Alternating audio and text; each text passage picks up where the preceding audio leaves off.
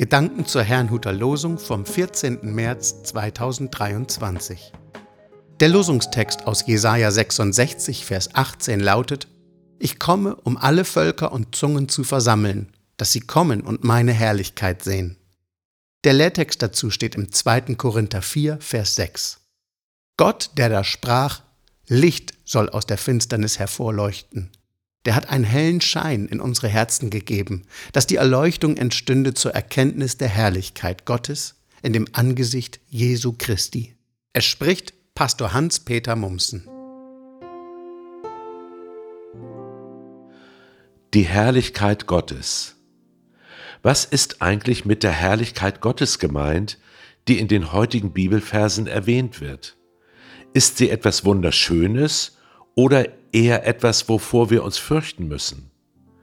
Nun, sie ist beides, vor allem wenn wir direkt damit konfrontiert werden.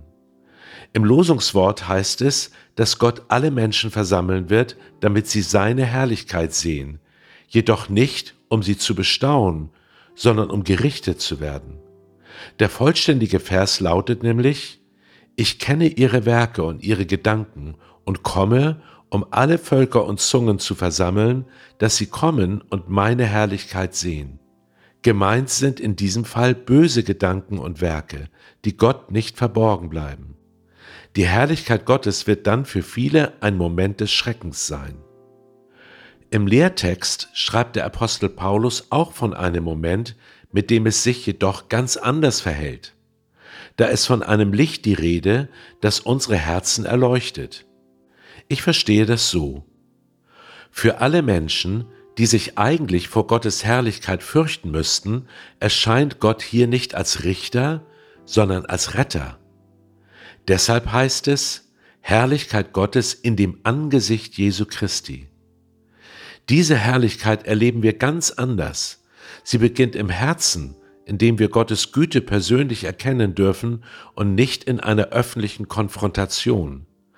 Dabei spielt es, wie ich es sehe, eine Rolle, ob wir bereit sind, unser Herz für dieses Licht Gottes zu öffnen.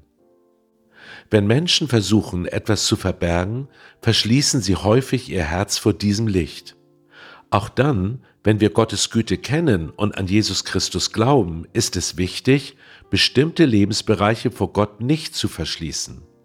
Gerade da, wo es in uns finster ist, ist das Licht Jesu besonders wichtig möge es alles in unserem Leben hell machen. Ich wünsche Ihnen einen gesegneten Tag.